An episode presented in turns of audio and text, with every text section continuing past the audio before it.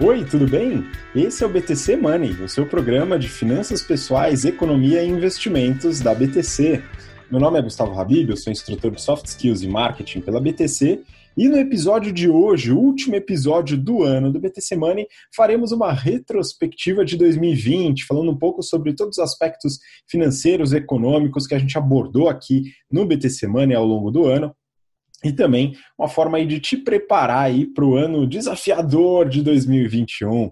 Bom, para me acompanhar aqui estou meus caríssimos colegas Rafael Lopes, instrutor de risco e performance do General Finance Program. Fala, Rafa, tudo bem? Fala pessoal, tudo bem? Prazer estar com vocês novamente. Último episódio do ano, finalmente, né? Deixar 2020 para trás, vamos virar a página, começar ano novo aí com o pé direito. Vamos lá, fazer uma retrospectiva, falar um pouquinho do que aconteceu esse ano. Pois é, e com a gente aqui também Marco Palhares, instrutor de investimentos do General Business Program. Fala, Marquinho. É isso aí, Habib, aí, ouvintes, é uma honra, um prazer sempre estar aqui nessa bancada maravilhosa, ainda mais para esse que vai ser o nosso último episódio do ano, um ano bastante turbulento, né? Vamos falar um pouquinho sobre isso agora. E também um ano maravilhoso, porque foi quando nasceu o nosso BTC Money, não é isso? E é importante lembrar, vocês estão ouvindo, né? Esse episódio sai aqui no dia, dia 28 de dezembro e a gente está gravando ele no dia 15. Então, os números que, que a gente falar aqui podem estar aí uma ou duas semanas desatualizados. Mas aí, Habib, vamos que vamos. Pois é, vamos lá, né? E antes de começar, peço para você que está acompanhando a gente pelo BTCcast, na sua plataforma de podcast preferida, ou pelo YouTube, para acompanhar a gente também lá no Instagram. A gente manda as novidades por lá, quando saem episódios novos, conteúdos novos, então acompanhe por lá e também você fica sabendo mais sobre os nossos cursos, programas estruturados de negócios, de mercado financeiro. Fica atento aos conteúdos da BTC lá também. Bom, Vamos lá, pessoal. Então é o seguinte, como o Marco falou, esse ano foi um ano bem interessante porque a gente lançou o BTC Money, né, uma nova iniciativa aqui dentro do podcast, e a gente abordou vários assuntos. Eu acho que vale a pena a gente trazer é, alguns temas que a gente abordou talvez com mais ênfase, né, até pelo interesse do, do pessoal que está ouvindo, né, do público, e também pela importância também em relação às mudanças que a gente teve esse ano.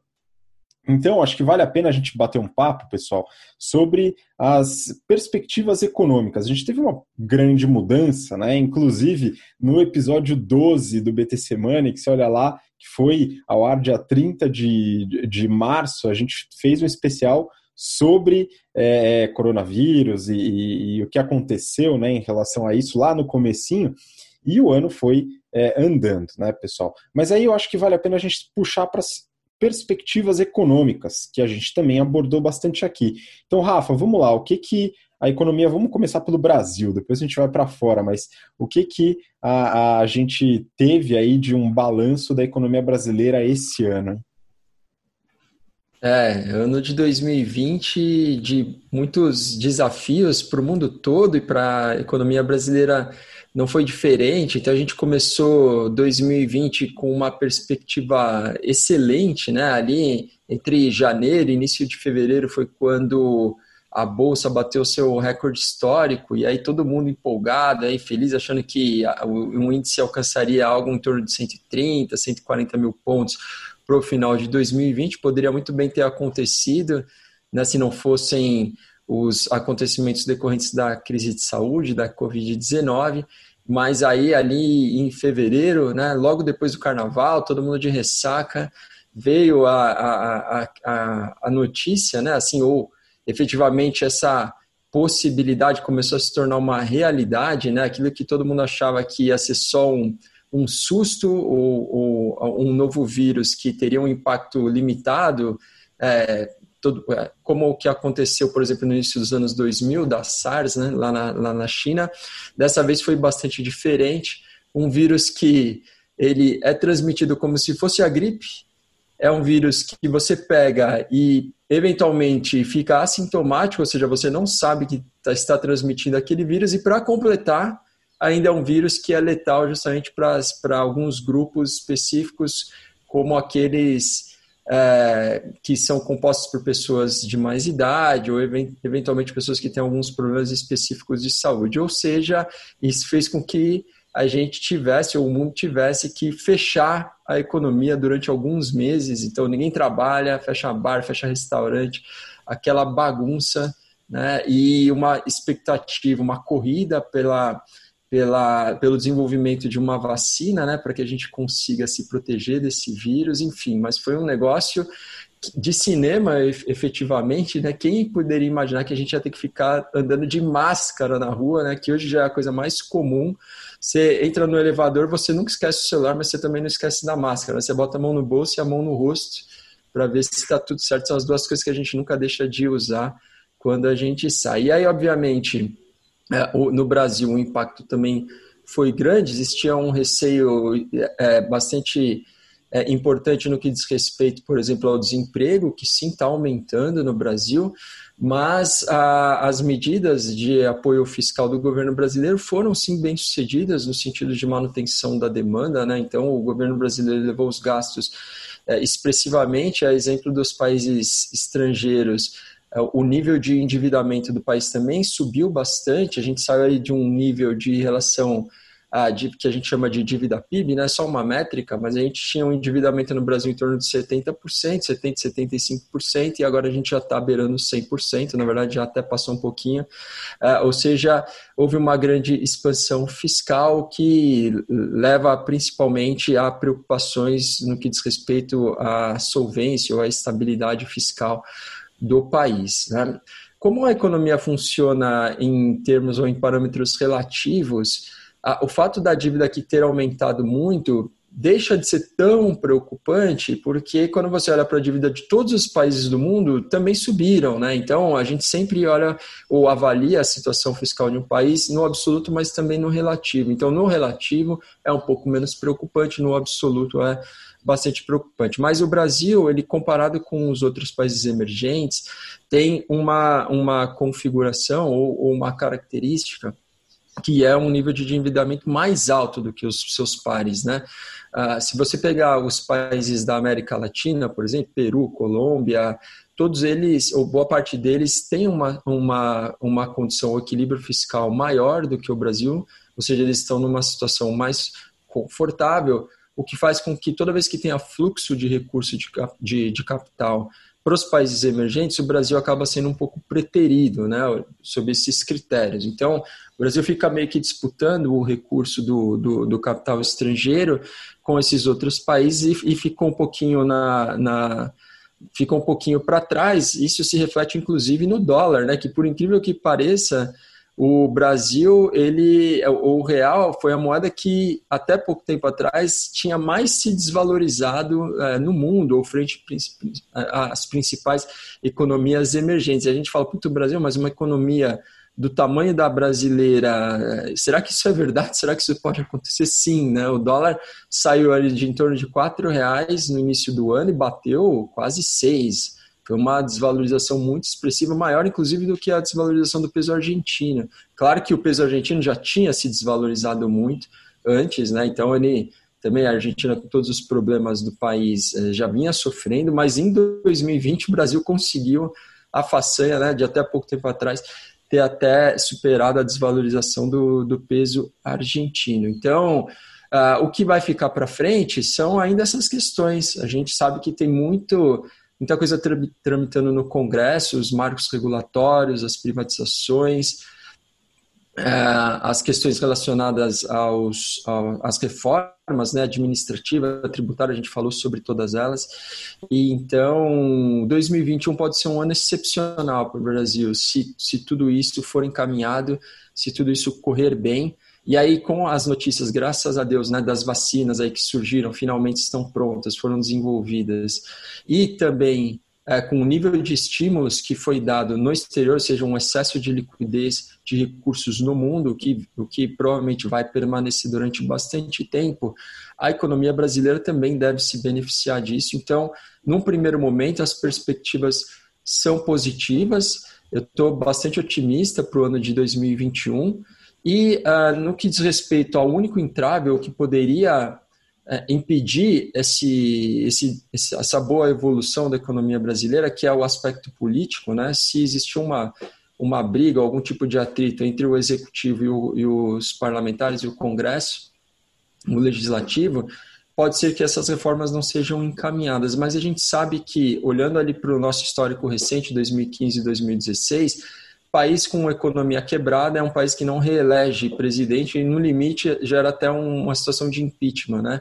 E o, o nosso presidente, o Bolsonaro, ele é alguém que está no meio político há muitos anos, ele tem plena ciência disso e ele sabe que o melhor para ele, inclusive em termos políticos, é que tudo, todas as reformas e tudo que está tramitando no Congresso seja aprovado. Então, é, da parte dele, a gente pode entender, eu entendo que ele vai querer que ele vai fazer de tudo para que essas coisas tramitem, caminhem, porque uh, se a gente entrar em 2022 né, em direção à eleição uh, com um país economia, com a economia forte, as chances de reeleição dele são muito mais altas, mas se ele tiver muito adversário político dentro do Congresso, pode ser que gere um, um atrito, uma bomba lá e alguma coisa errada aconteça. Né? Mas, a, a princípio, pelo que a gente está enxergando, parece que tudo vai bem, então uh, as, as, perspectivas do ponto de vista econômico político para 2021 no meu na minha visão são bastante positivas né? A gente pode se aproveitar bastante disso Pô, que bom. Eu fico feliz com o seu otimismo, Rafa. Talvez eu tenha uma visão um pouquinho não tão otimista assim, mas eu queria muito ouvir do Marco, né? A gente falou agora né, dessas expectativas, né? Do aspecto do orçamento público que o Rafa comentou. A gente falou isso no episódio 35, que foi o episódio sobre orçamento público. E aí, para complementar essa parte econômica, Marquinho, a gente teve um movimento também de queda livre da taxa básica de juros no Brasil, e agora, né, no fim do ano, a gente tem uma inflação inflação querendo dar uma pontadinha para cima, né? E aí, o que, que a gente teve esse ano, né, em relação a juros e inflação, que depois a gente já começa a falar dos investimentos. Excelente, hein? A gente fica até otimista quando ouve o Rafa falando, né? Dá vontade de colocar o dinheiro todo em bolsa e vamos que vamos, né? É, legal. É, a, a, gente teve nesse meio do caminho, e a gente, só lembrando, a gente falou também além do episódio 35, o 36, né? Sobre essas reformas aí que, que o Rafa espera que aconteça, que vai dar certo, vamos que vamos. Tem que esperar pelo melhor, né? É, nesse meio do caminho, a gente teve a grande crise do, do coronavírus e, e para manter as coisas funcionando, né? Como o Rafa comentou, não deixar a peteca caindo, é, o governo fez o que ele normalmente faz, que é estimular a economia economia, e ele faz isso principalmente, né, quando a gente está falando de, de, de, ferramenta monetária, através da taxa básica de juros. Né? Então, a taxa de básica de juros, principalmente pós-pandemia, quer dizer, já vinha vindo de, num cenário de queda, mas o pessoal tacou a taxa de juros lá para baixo de uma forma que hoje, Habib, a gente tem um juros real né, que é o juros descontando a inflação, mesmo que seja a inflação oficial, um juros real negativo. Né? É, e aí, olhando para o aspecto econômico, isso vai, não adianta, né? Eu, como austríaco, não, não tenho como, como negar que isso não, não iria para a inflação, né? Então, estamos chegando aí no final do ano na inflação acima da, da meta, né? Então já tem é, IPCA de, de, de outubro, novembro, já 1% quase, só o IPCA de um mês, fazendo com que o acumulado do ano chegue lá em cima, mas é, é, se tratando de índices como o IGPM, a gente está com índice é, é cara, mais de 20%, vai terminar certamente o ano com mais de 20%, apesar dele poder dar uma queda, né? Ele é muito volátil. E aí, só para emendar, né? Que, o que eu considero o meu principal risco aí para 2021 é o risco da inflação. E a gente falou sobre isso, né, Habib? A gente tem dois episódios do nosso BTC Money especiais falando sobre inflação e como se proteger dela, que foi o episódio 40 e 41. Então, se você é, é quer entender um pouquinho melhor ou ainda não assistiu, tá lá o, o meu incentivo a, a, assistir os nossos episódios. Pois é, muito bom. E aproveitando que você falou também é, é, da visão austríaca, né? A gente tem uma série de, de episódios que a gente falou esse ano sobre as linhas, é, principais linhas, é, vamos dizer, macroeconômicas que estão é, em voga hoje, né? Então, aqui eu, desde o episódio 29, que a gente falou sobre o Bubblenomics, né? Mas aí falando sobre teoria monetária moderna, MMT, a escola austríaca e também ortodoxia, heterodoxia e é, pós-keynesianismo, né? Então são algumas linhas é, que, claro, cada, é, cada escola, cada linha vai ter as suas características. Eu acho que vale muito a pena você acompanhar todos, né? Até porque muitas vezes isso vira um certo clubismo. É importante que a gente tenha esse discernimento e, e, a, e essa democracia aqui dentro do BTC Money. Né? E aí a gente tem todo esse cenário. Né? Então, como o Marquinho bem colocou, a gente tem juros reais né? É, é negativos, então descontando a inflação. Né? Ainda assim, a taxa básica né? ela está acima das taxas dos países é, centrais, vamos dizer assim. Então tem uma certa discussão em relação a isso. A inflação, principalmente a gente falou sobre os índices, né, Marquinhos? Acho que você vai lembrar também. O IGPM explodiu, foi lá em cima. Já tem muita, muita imobiliária, né, e muitos proprietários de imóveis é, em apuros aí, vendo se vale a pena mudar o, o o indexador e tal, e o dólar, como o Rafa muito bem colocou. Né? Então o dólar deu aquela bela explodida, né? passou de 4 para quase 6, aí está é, girando em torno dos 5,50, e isso tudo afeta os investimentos, né, pessoal? Então a gente falou muito sobre vários. É, várias categorias, né, várias classes de ativos aqui no, no BTC Money, e eu queria começar pela que ficou mais popular, né, Rafa? Ações. A gente fez uma série sobre ações, fora vários outros episódios, né? Mas a série sobre ações começou no episódio 7 e foi até o episódio 10, né, falando sobre características de ações, isso dentro da renda variável. E aí, Rafa, como foi o movimento de forma bem, bem genérica aqui, né, das ações esse ano? É, a, a, bolsa começou o ano ali em torno dos 100, 100, entre 100 e 110 mil pontos, mais ou menos. Chegou a bater o seu recorde perto de 120 mil pontos. Quando veio a crise, despencou para um, um nível mais baixo, ali perto de 63 mil pontos. E aí, agora a gente já está perto de novo dos 115, ou seja, já zerou praticamente as perdas do ano, né? E já se aproximando do máximo histórico novamente.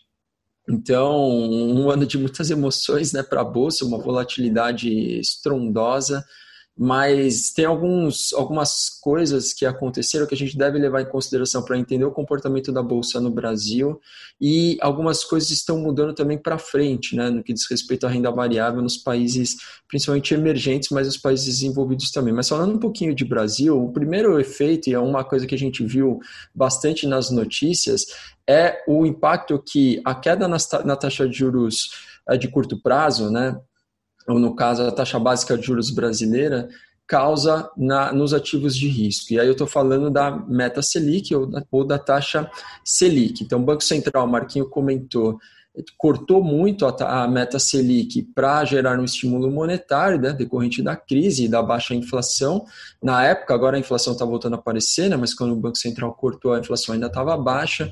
E isso, obviamente, fez com que a, a rentabilidade de todo mundo que tinha investimento em algum ativo financeiro remunerado pela Selic caísse muito. Então, você tinha lá o seu dinheiro no CDBDI, começa a ganhar menos. Você tem o seu dinheiro no Tesouro Selic, começa a ganhar menos. Quem tinha dinheiro na poupança começa a ganhar menos. Mas é interessante notar que as taxas de juros de mesmo de médio e longo prazo, essas não caíram, pelo contrário, elas subiram. Ou seja, o investidor ele tinha a opção de tirar o dinheiro da renda fixa de curto prazo e começar a alocar no Tesouro Pré-Fixado 2026, no Tesouro IPCA 2035, que chegou em alguns momentos a pagar um juro real de mais de 5%, o pré chegou a passar de 8%, é, o 2026, então era possível. Só que por que, que quando cai a taxa de juros de, de, curto prazo, a Bolsa se beneficia? Porque o volume de recursos do investidor brasileiro investido em ativos remunerados pela Selic é muito alto. Se você pegar por proporção, tem muito dinheiro, uma parcela muito grande do recurso investido nesses ativos. E aí,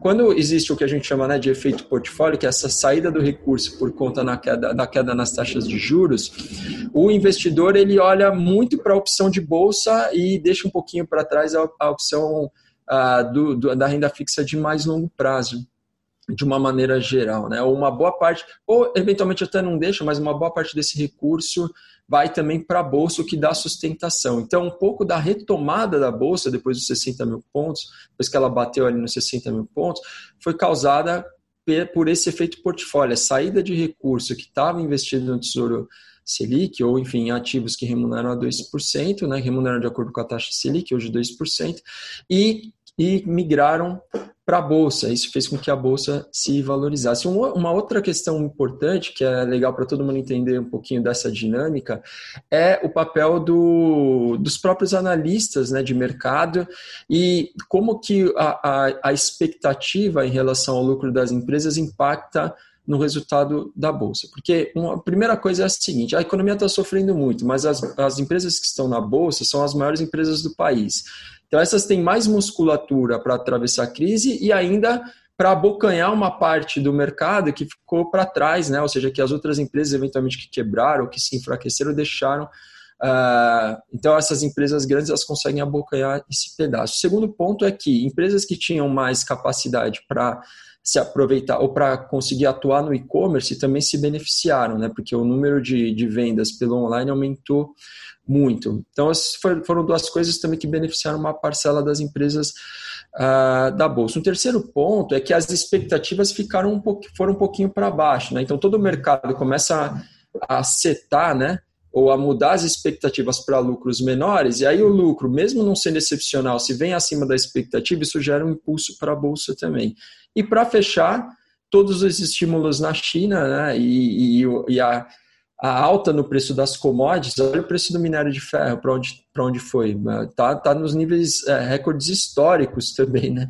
Só que a gente está comparando 2020 com 2007, é, que assim é, que, era quando o minério estava nesses, nesses patamares de preços também. Ou seja, não dá para comparar essas duas economias, a economia mundial em 2007 com a economia agora, né? A gente tá, acabou de atravessar passar por duas crises pesadas e a gente, tá na, a, gente ainda está no meio da, da, da crise da, de saúde, né? E o preço do minério explodindo, o preço do petróleo começando a subir, isso vai puxar economia brasileira. Então, essa retomada da Bolsa tem a ver com todos esses aspectos que eu estou colocando, ou seja, não é só uma questão de olhar para o lucro, fazer um valuation ali e acabou. Não, tem vários outros aspectos que têm que ser levados em consideração, e o fato é que Uh, aqui também olhando para o relativo, taxas de juros baixas e tudo isso que está acontecendo no mundo, apesar de toda essa crise, a bolsa voltou e parece que voltou com força, viu? Todo mundo bem otimista aí para 2021 com bolsa também.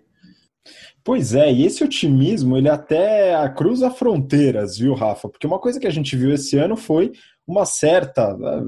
É complicado falar em popularização, né? Mas para o público que acompanha investimentos, esse tipo de assunto, investir no exterior se tornou uma possibilidade, para muitos, uma realidade. Né? E a gente falou também episódios aqui, né, Marquinho, sobre duas formas.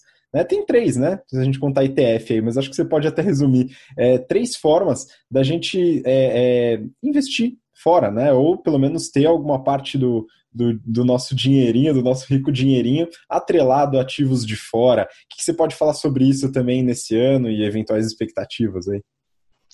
Excelente, Habib. É, inclusive, é um assunto tão importante que no nosso terceiro episódio, né, falamos lá sobre investimento no exterior. E como o Rafa muito bem comentou, uma das, é, é, é uma das fatos que aconteceram durante esse ano foi a desvalorização do real, né, ou seja, o, o dólar ficou mais caro, né, saindo lá de 4 no começo do ano, chegando quase a bater 6. Então, por mais que você não tivesse nem investido no interior, né, se tivesse só a moeda física, zero de rentabilidade, só com a valorização daquela moeda você já ganharia alguma coisa. Como foi, por exemplo, vou pegar agora que o Rafa estava falando sobre ações, o S&P, S&P 500, né, que é as, o índice com as 500 maiores empresas lá da, da Bolsa Americana, ele começou o ano, estava ali em 3.200 pontos, caiu bastante lá no auge da pandemia para quase 2.200, e aí está agora algo em torno de 3.600, ou seja, já recuperou todos os pontos lá do começo do ano e ainda está batendo recorde, já subiu mais de 10% do, do recorde do começo do ano. Para gente que é brasileiro, que tem as despesas em, em real, investir nesse tipo de, de, investimento vai render não só o investimento do, do, índice específico, mas também o rendimento da moeda em qual a gente está investindo. No caso, o dólar, né, que começou lá no 4, está quase 5 e pouco. É, e aí a gente falou além de mandar o dinheiro lá para fora, a gente falou sobre um tema que estava muito em voga, depois, inclusive, a gente teve novidades. No capítulo 34, no nosso BTC Money, a Bíblia, a gente falou sobre a diferença entre literalmente colocar o dinheiro lá fora né? Inclusive a gente deu alguns exemplos de, de corretoras. Hoje é muito fácil, né, mandar o dinheiro lá para uma corretora é, fora.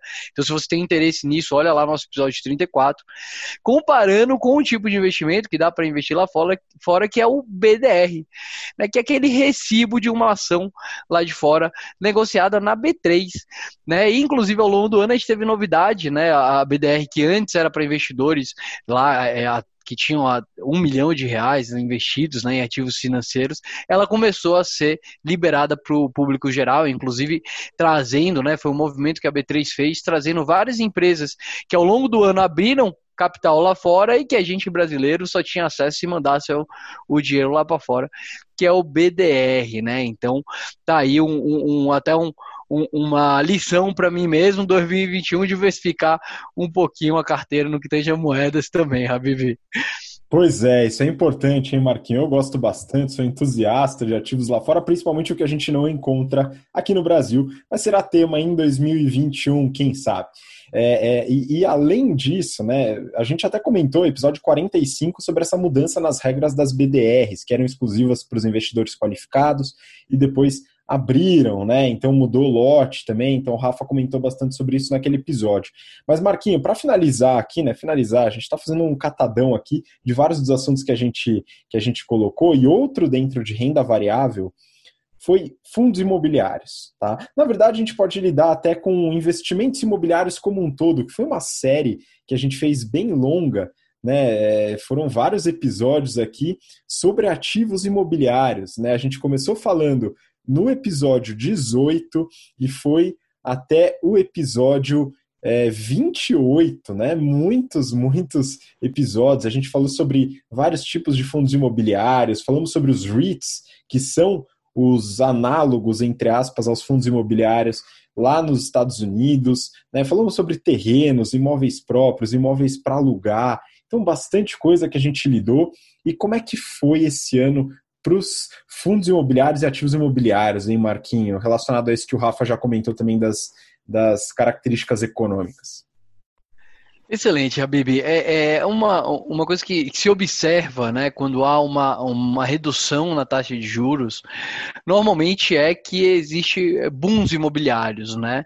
É, é, óbvio que o mercado como um todo tem que ser visto de diferentes formas. Né? Então, enquanto o mercado residencial, né, as pessoas trabalhando mais de home office, tem começado a crescer bastante, né, até dado que a gente está numa crise, numa dupla crise, é, e, terrenos, né? então terrenos residenciais interior de São Paulo, cara, tem lugar que dobrou, né, nesse ano de, de valor.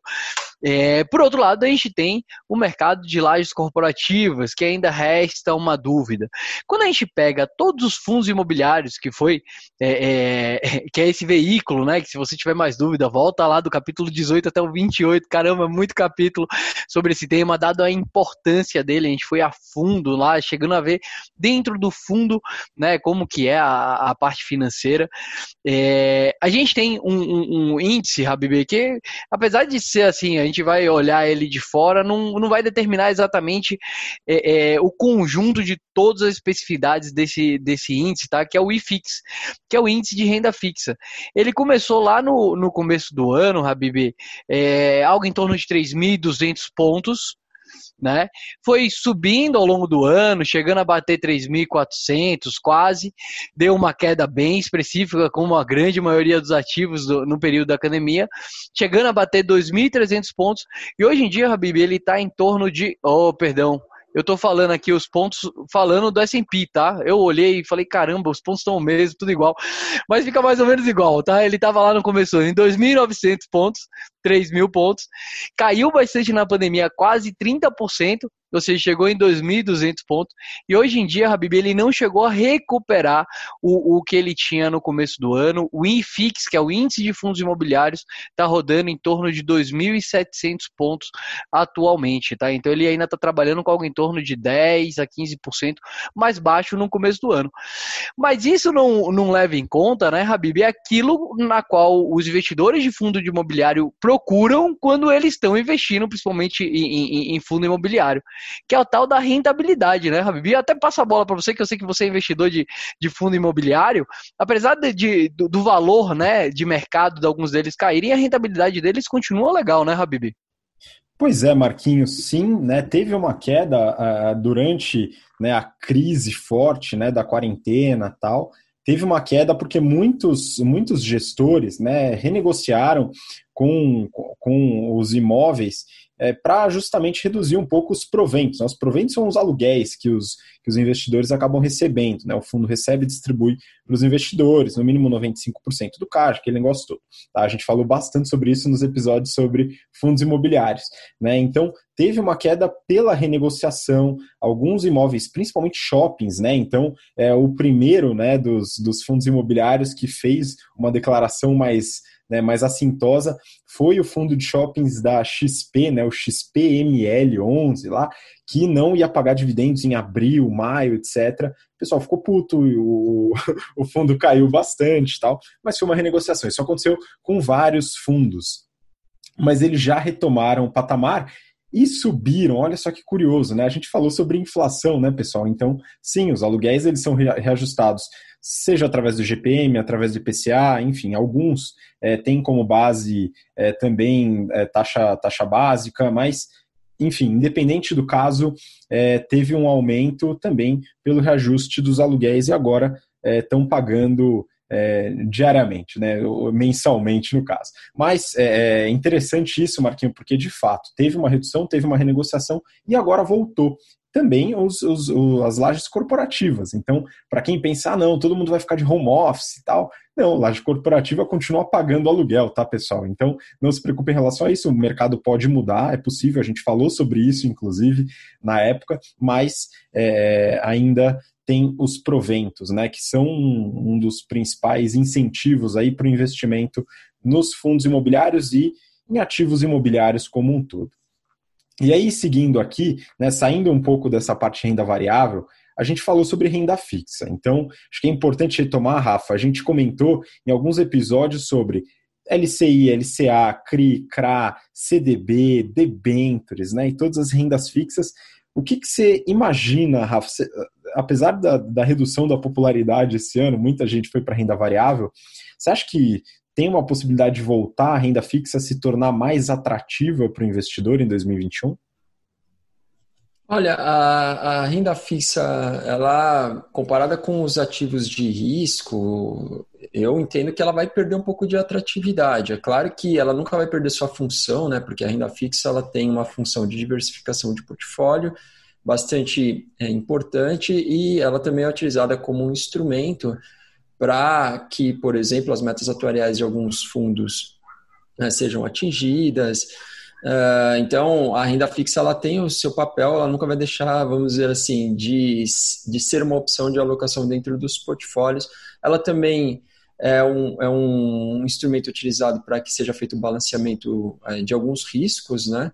Ou seja, para aquele investidor mais conservador é, a renda fixa é a única opção, você não acaba fazendo uma alocação bem baixa na renda variável, eventualmente nem faz, né? Se for um perfil bastante conservador. Então, a renda fixa ela permanece sendo sim é, um veículo importante, atrativo, e a gente também não pode deixar de mencionar que uh, o nível dos, das taxas de juros no mundo inteiro caiu bastante, né? Ou seja, se você quer fazer um investimento na renda fixa, buscar uma, uma taxa, às vezes, né, de juro real, que é o que a gente está vendo no mais longo prazo no Brasil, de 4%, que até alguns anos atrás era uma taxa bastante ruim, hoje não é mais, porque se você olhar para todas as opções que você tem, 4% de juro real não é uma taxa baixa. Né? Em momentos também que as taxas de juros ali de médio prazo oscilam, você consegue às vezes capturar um pré-fixado a 7,5%, 7 a 7,5%, né, taxa nominal, pode não ser também uma, uma má opção, pode ser uma boa opção. Então, é claro que a renda fixa ela já não tem mais no Brasil né, aquele apelo como um multiplicador ou, ou um investimento que gera uma multiplicação estrondosa. Né? Se você pegasse, sei lá, Selic, entre que seja uma taxa de 10% ou de 15%, como já foi, e, e, aplicar isso a juros compostos durante 10 anos, a multiplicação de capital é muito grande. Né? Quando você vai para taxas aí já perto de 3, 4, 5%, esse efeito é um pouquinho mais lento, né? O que também vai favorecer algo que a gente comentou aqui bastante, que as pessoas vão ter que buscar mais é, é, direcionar recurso para as atividades reais em, em, em, busca de maiores retornos, o que também tem é, relação com aquela com o trade-off que a gente coloca do risco e retorno, né? Você fazer um, um investimento em é, na economia real é sempre mais arriscada do que você colocar num ativo financeiro, no caso de renda fixa, e deixar o seu dinheirinho ali multiplicando a juros compostos. Né? Então, uh, isso, o que você colocou é verdade. Né? A renda fixa versus os ativos de risco ou a bolsa, ela perdeu um pouquinho de atratividade no Brasil e é por isso também que o recurso está migrando para a bolsa. E uh, isso vai fazer também com que alguns investidores, talvez um pouco mais prevenidos, é, até um excesso de recurso para a bolsa, ser mais do que deveria. Então tem que tomar esse cuidado, né? É porque a renda fixa está com uma taxa de juros um pouquinho mais baixa que o investidor deve elevar muito o risco da carteira, mas necessariamente isso vai acontecer. Vai sair dinheiro da renda fixa, vai para fundo imobiliário, vai para vai para a bolsa, vai eventualmente para ativos no exterior, isso efetivamente vai acontecer. Está acontecendo, vai acontecer? Não, já está acontecendo. Né? E se as taxas de juros permanecerem em patamares baixos, que é aquilo, assim, o Brasil se ajustando fiscalmente, reformas, privatização, etc., essas taxas tendem a cair ainda um pouco mais. Se a inflação estiver controlada, obviamente, né, que é um dos fatores, inflação controlada e tudo do lado fiscal se encaminhando, as taxas de juros tendem a cair e aí a gente vai ver mais e mais esse efeito do dinheiro saindo da renda fixa e indo sim para ativos de risco. Pois é. E aí, aproveitando que você falou sobre risco, né, é importante fazer análise do risco e as ferramentas que é, são usadas para mitigar ou para reduzir alguns riscos. E no fim, né, no final desse ano, os últimos episódios, né, para a gente finalizar aqui a nossa retrospectiva, a gente falou sobre planejamento sucessório. Né? Então, esse assunto também é importante. E o que, que, o que, que vale a pena aqui a gente tirar de melhor aqui do que foi falado, hein, Marquinhos?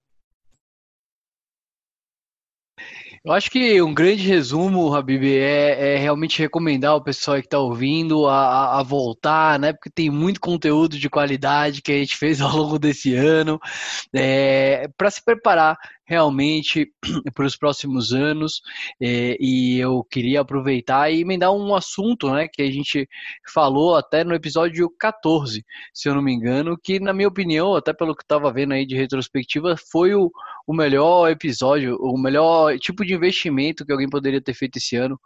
Qual foi, Habib? Qual foi, Rafa? O de maior retorno?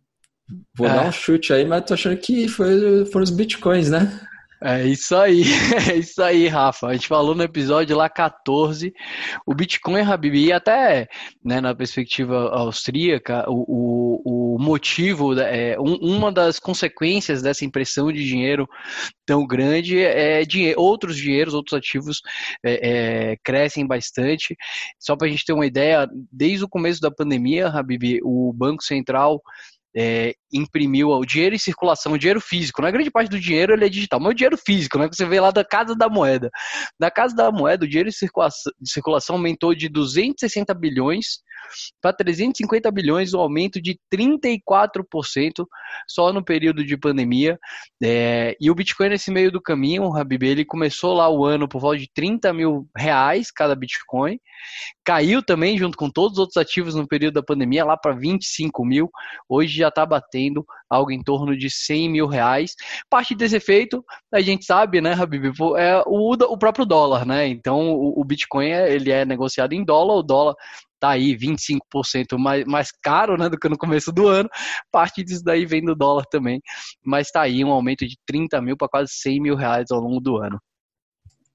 Pois é, então a gente teve, a gente englobou aqui uma série de classes de ativos, né, desde moedas até é, ações e fundos imobiliários, passando por renda fixa, e acho que um resumão do que aconteceu esse ano, né, pessoal? Foi um ano bem movimentado, vamos dizer assim. E ano que vem Rafa está muito otimista, o Marco talvez não tanto, mas também não está tão pessimista assim, né? É, enfim, eu, eu tô esperando para ver o que vai acontecer, viu, pessoal? Então eu estou tentando mitigar os riscos e me preparar para qualquer cenário, porque sei lá o que vai acontecer. Mas é isso, pessoal. Acho que a gente abordou muita coisa aqui nesse episódio, fazendo essa retrospectiva. Eu fico muito feliz de fazer esse programa com vocês. É animal, viu, pessoal? Então continuaremos em 2021 certamente. E vamos lá, as considerações finais, Rafa. É, só para fechar, eu queria trazer uma matéria que eu li agora no início de dezembro, é, que fala um pouquinho sobre um seminário que foi realizado nos Estados Unidos no dia 1 de dezembro, em que participaram algumas pessoas bastante importantes e referências né, na economia norte-americana, como por exemplo o, Bernanke, que foi presidente do Fed. E olha qual foi a conclusão do seminário. Eu vou ler exatamente como foi colocado aqui na matéria. Né? A conclusão do seminário, como disse Summers, e em seguida Blanchard, repetiu no Twitter, que são duas autoridades também econômicas americanas, né, é que estamos diante de uma mudança de paradigma. Cesse tudo que a antiga musa canta, saem as políticas de austeridade à busca do equilíbrio orçamentário.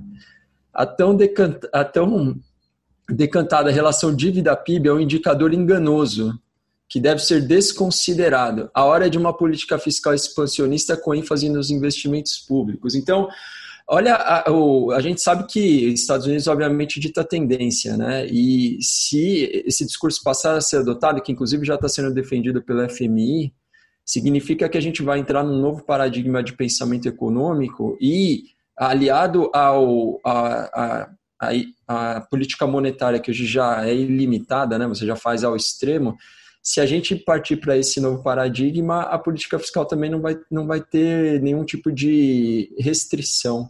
Né? E aí, pessoal, o céu é o limite. Né? O S&P subiu 10 anos de 2010 para 2020, pode esperar mais 10 anos de alta fiquem de olho aí, porque ativo no exterior pode ser uma boa opção. E aí, eventualmente, se as coisas caminharem bem no Brasil aqui também, acho que vai ficar todo mundo bastante feliz, viu, pessoal? Pois é, então uma visão distinta, né? Eu não sou talvez como um leite aos ouvidos do Marquinho, mas é mais uma perspectiva. Marquinho, vamos lá, suas considerações finais. É isso aí, pessoal. Só agradecer. O ano foi muito bom. 2020 a gente conseguiu colocar esse projeto de BTC Money de uma maneira incrível, feedbacks sensacionais. É, deixar uma dica, né? Então, cuidado, pessoal, com bolhas e pirâmides. E até 2021, pessoal. Até a próxima. Muito obrigado, pessoal. Obrigado você que acompanhou a gente ao longo do ano, né? Pelo interesse, pela paciência. E, obviamente, estaremos de volta no ano que vem para mais BT Semana e trazendo conteúdos que vocês sugerem para a gente também. Um grande abraço, até lá. Tchau, tchau. Feliz Natal, feliz Ano Novo, pessoal.